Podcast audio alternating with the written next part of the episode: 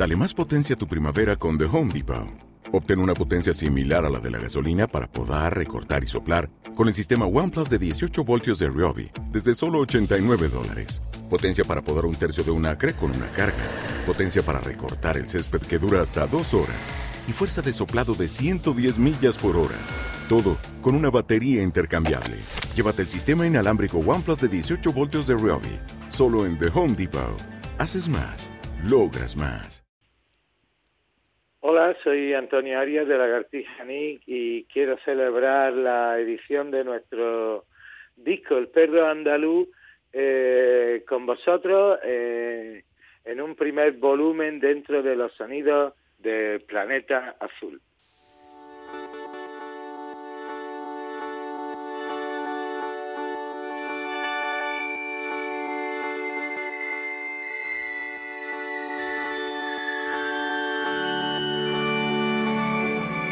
Antonio Arias, Lagartija Nick, bienvenido a los sonidos del planeta azul. Muy bien hallado contigo siempre, sabes que contigo se, aprende eh, todos los días. Los charcos formaban un dominó decapitado de edificios, de los que uno es el torreón que me contaron en la infancia de una sola ventana tan alta como los ojos de madre. Cuando se inclinan sobre la cuna cerca de la puerta pende un ahorcado se balancea cercado de eternidad, aullado despacio. Es mi esqueleto del que no quedan sino los ojos, soy yo. Tan pronto me sonríen, tan pronto me bizquean, tan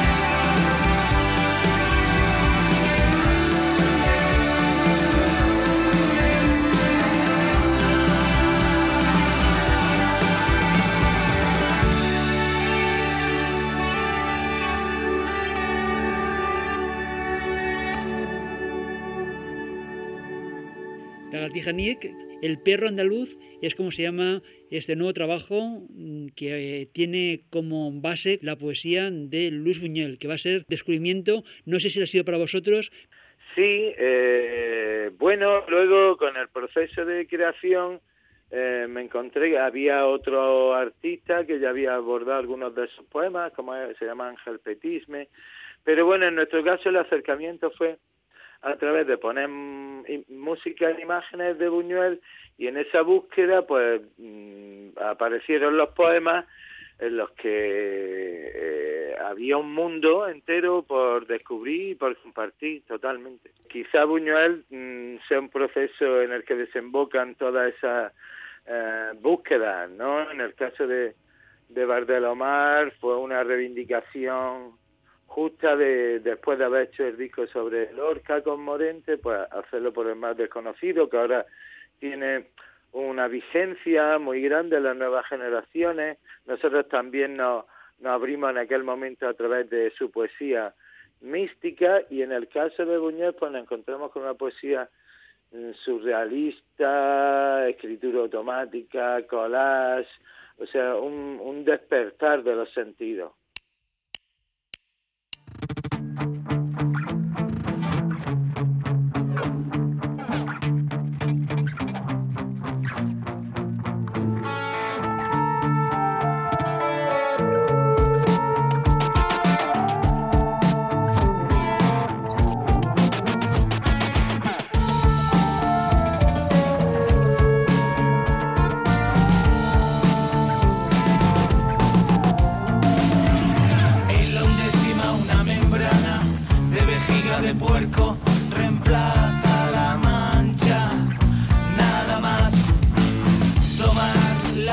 Papa.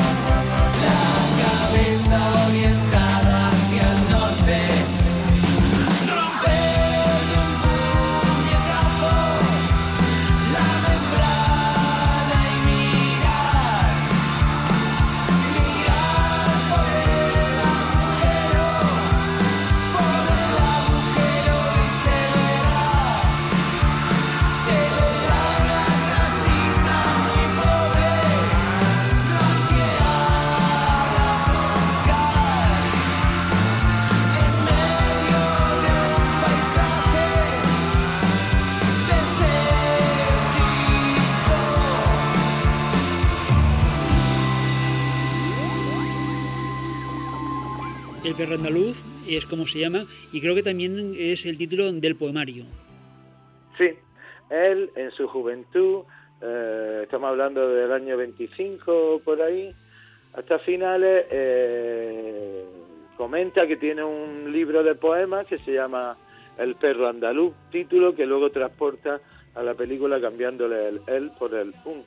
Y él, dice que ya incluso que lo tiene en imprenta, tal, pero bueno, al final que solo, solo se edita en revista suelta, la Gaceta Literaria, no sé si la revista Ultra, ese tipo de, publicaciones vanguardistas de principios de siglo en España.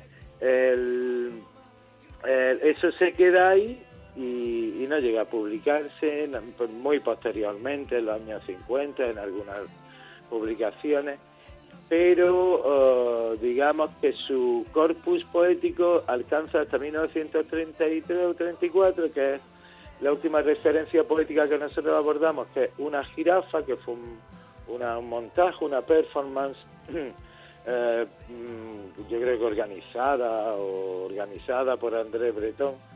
O sea que abarcamos esa época y de, y de esa manera también nos concentramos musicalmente en esa época, lo que nos acerca, ese momento, ese surrealismo antes de Lorca, todo, todo lo que, como he comentado, todo el mundo de, Buñuel, de sus películas aparece también en ese poemario, la gente cuando se acerque, aunque no conozca los poemas, va a reconocer los escenarios, los que sean seguidores de, de ese universo Buñuel, todo eso eran como primero, eh, o sea, no aparecen solo los, poemas, sino que aparece el guion de nuestro propio trabajo, ¿no? Haciendo similitudes cinematográficas.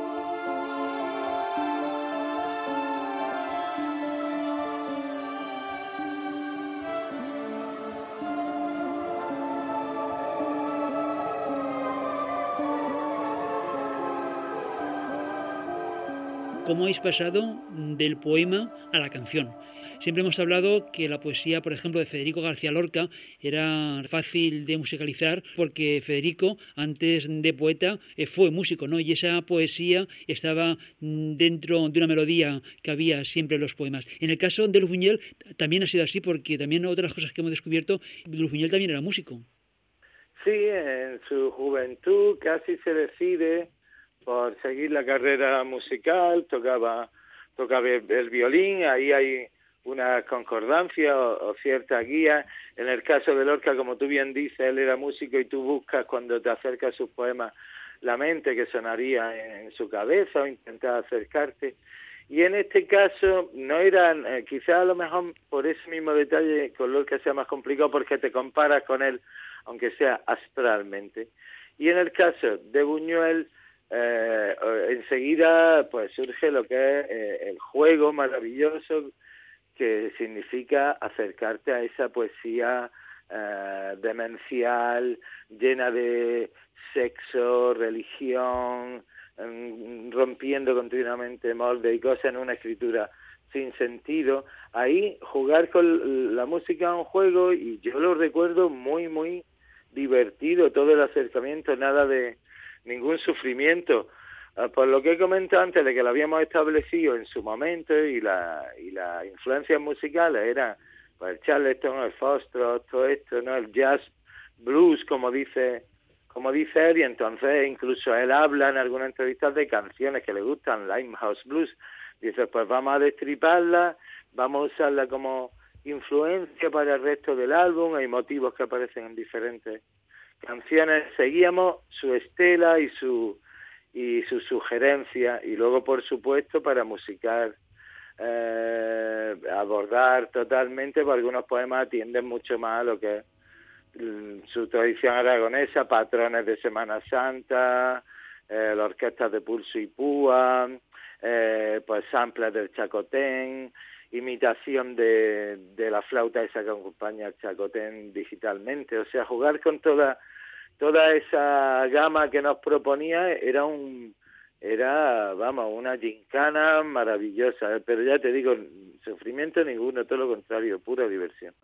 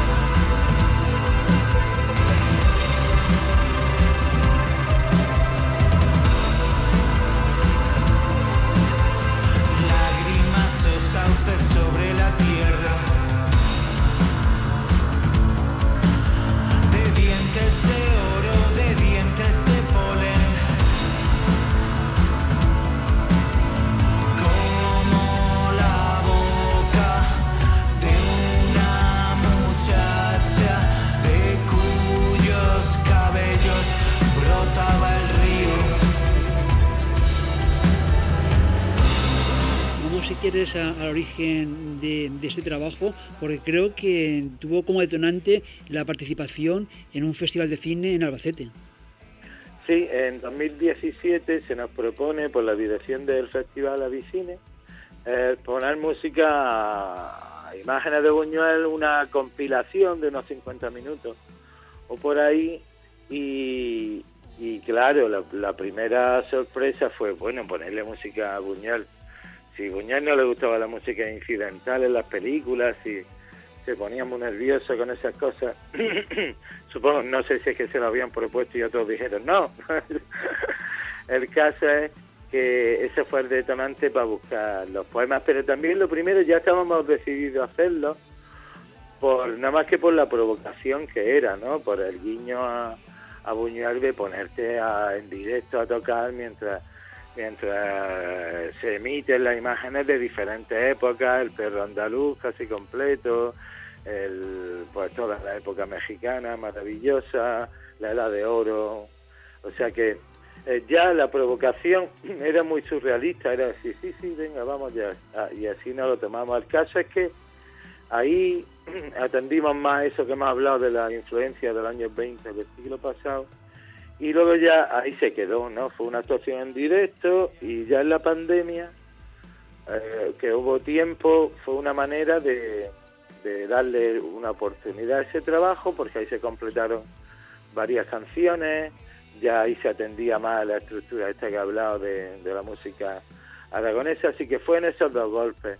Aún así, era un rara avis, ¿no? Se quedó aparcado por raro, porque hasta para, hasta para nosotros era un disco extraño y que no sabíamos hasta qué punto la gente iba a compartir nuestra fascinación por, por personajes, eventos y literatura y cultura de hace un siglo que creo que es un buen momento hoy a un siglo vista para, para revisar.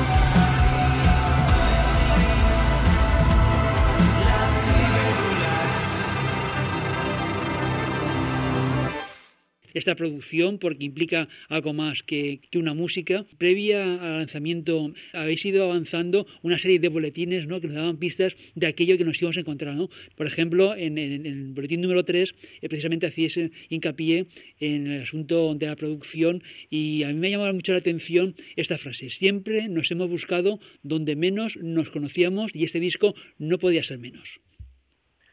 Sí, creo que Picasso también decía algo parecido, pero pero claro, refiriéndonos, como a veces me preguntan por la diversidad de estilos que inundan nuestra discografía, eh, una motivación mm, principal era que abordábamos, qué temática o qué personaje, y eso determinaba un poco el giro musical, y luego también porque uno, mm, cuanto más te mezclas con músicos y a través de tu programa Los Sonidos del Planeta Azul, se nota más que nunca, más, o sea, no es solo la influencia que te deja para, para, para modificarte, sino que necesitas buscarte en tan poco tiempo, en, en todos los estilos, que creas que, que te están llamando para, para volvemos al concepto de, del juego de la música, ¿no?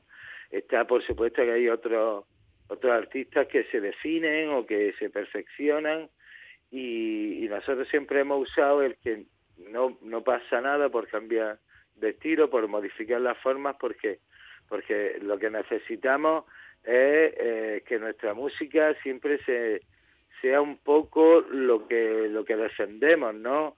Un tránsito, una una vocación, una llamada que nos hace ir a donde tenemos que ir y no a donde deben, a donde deberíamos ir.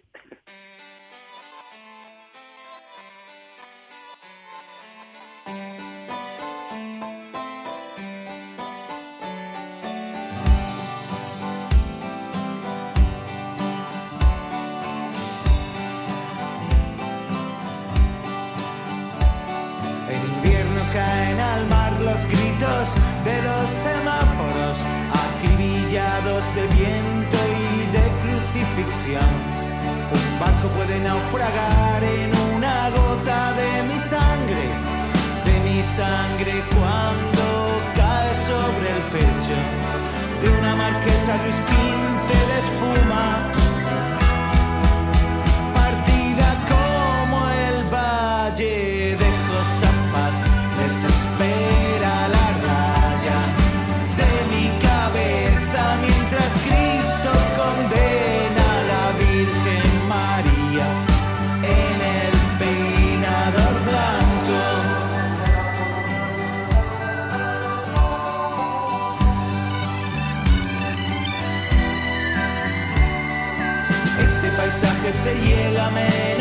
Sobre el espejo que sobre las uñas de los muertos que han de resucitar con los dedos convertidos en flores, en flores de agonía extinta y de salvación que han de resucitar con los dedos convertidos en flores, en flores de agonía extinta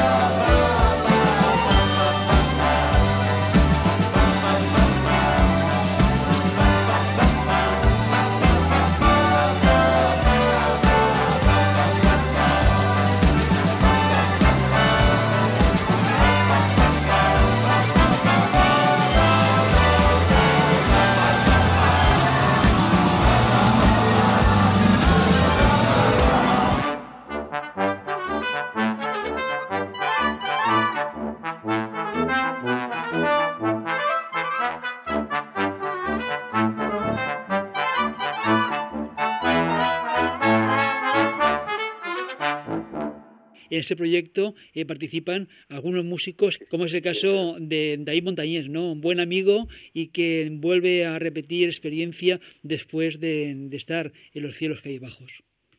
Bueno, David Montañés fue el teclista que actuó en el primer concierto en Albacete, así que conocía muy bien el repertorio a la hora de, volver a él para arreglar canciones y, y tenía muy muy claro que, la orquestación eh, iba a ser muy diferente a los cielos cabizbajos. En los cielos cabizbajos se basó, digamos, en una orquesta completa.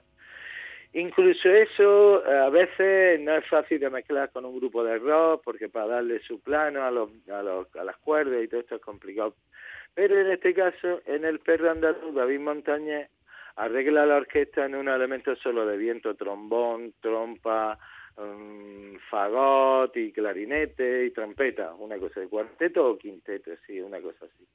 De tal manera que eso suena con muchísima dinámica en, el grupo y da eh, no, te, no produce problema a la hora de, de mezclar. Él se concentra en tres canciones, principalmente la de los años 20 en Polisual Milagroso y, y una jirafa, y luego, atendiendo a la tradición, arregla lo que es eh, No hay Dios, que es la misma que Olor de Santidad, que basada en el himno de Casbas. O sea que él, después de primero conocer bien el repertorio y luego haber trabajado los arreglos de, de los cielos cabizbajos, le daba una perspectiva muy importante y por supuesto la incorporación de, de Ramón Rodríguez, que está conmigo con, con Fandila, y de Eru Pacheco, que también, que también lo está. Es una manera de, si te has dado cuenta en el disco ahí, mm, el final de meternos en el lecho es como una experiencia esa de inmersión en la música tradicional, los cantos de ánimas que tú y yo hemos visto allí, o hemos cantado en, en la bujarra, era una manera de sublimar esa, esa influencia también que, que, tan, que tanto, eh, digamos, tanto tenía que ver con lo que estábamos trabajando, porque esa unión cultural y tradicional con Aragón la hemos hecho desde su suelo, ¿no? No desde algo aflamencado o invadiendo la, la, las tierras, ¿no? Y las tradiciones. Y así, colaboradores más destacables, pues Timon Dog, que hay un violín que, que que lo escuche, pues le damos un premio, porque está tan tratado por los productores. Yo sí sé dónde está, pero no, no creo. Lo mismo hago un concurso algún día. O sea, andamos rodeados de, de grandes amigos y, como hemos comentado antes, grandes músicos apasionados por el estudio, ¿no? Creo que también toda esa aportación entra dentro de la pasión por estudiar, descubrir y que no haya dirección ni temporal ni ni, ni, ni de brújula para, para hacer la música.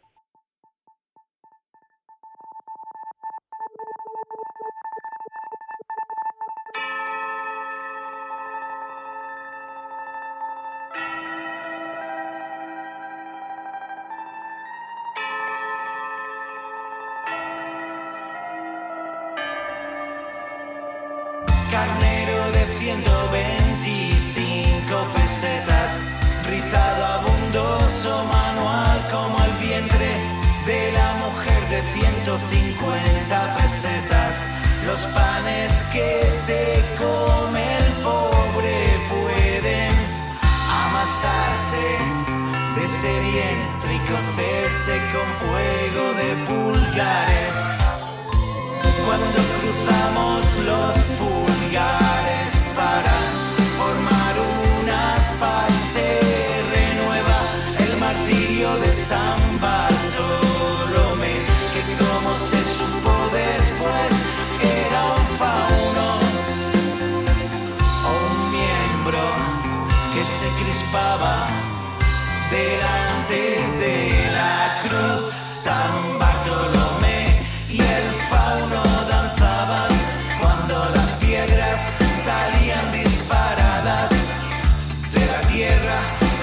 como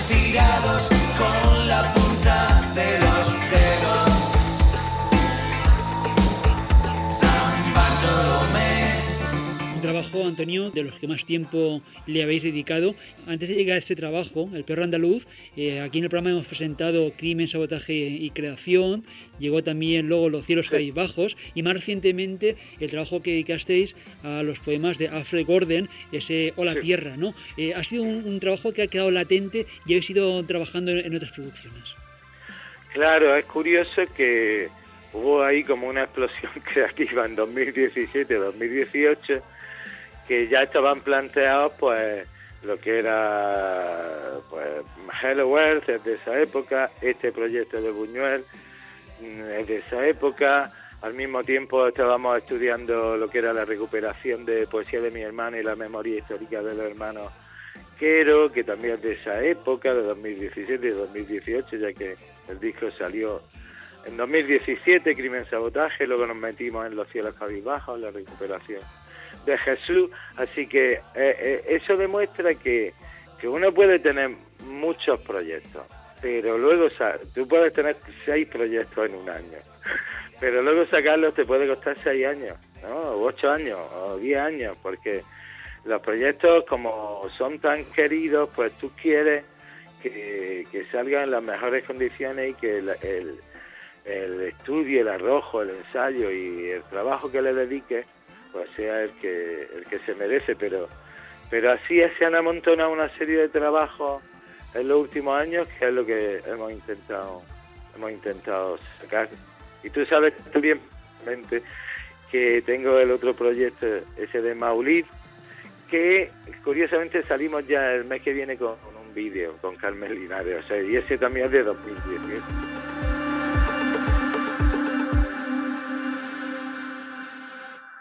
Vamos a finalizando esta edición que si quieres puedes volver a escuchar en podcast. La tienes en losonidosdelplanetazul.com aunque también la vas a encontrar en las plataformas de radio y música en streaming. Te recomendamos que lo recuperes desde nuestra web, la revista digital, donde tienes todos los programas, además de información complementaria y noticias sobre las músicas que traemos. En Facebook Twitter e Instagram, dale a me gusta en la página de los sonidos del planeta azul si es que aún no lo has hecho. Síguenos en las redes sociales, comenta los contenidos que traemos para que de esta forma sepamos qué te ha gustado. Se hizo el control, realización y montaje del programa, Paco Aliente la dirección, guion, selección y presentación. Hasta una próxima edición de los sonidos del planeta azul, salud y mucha música.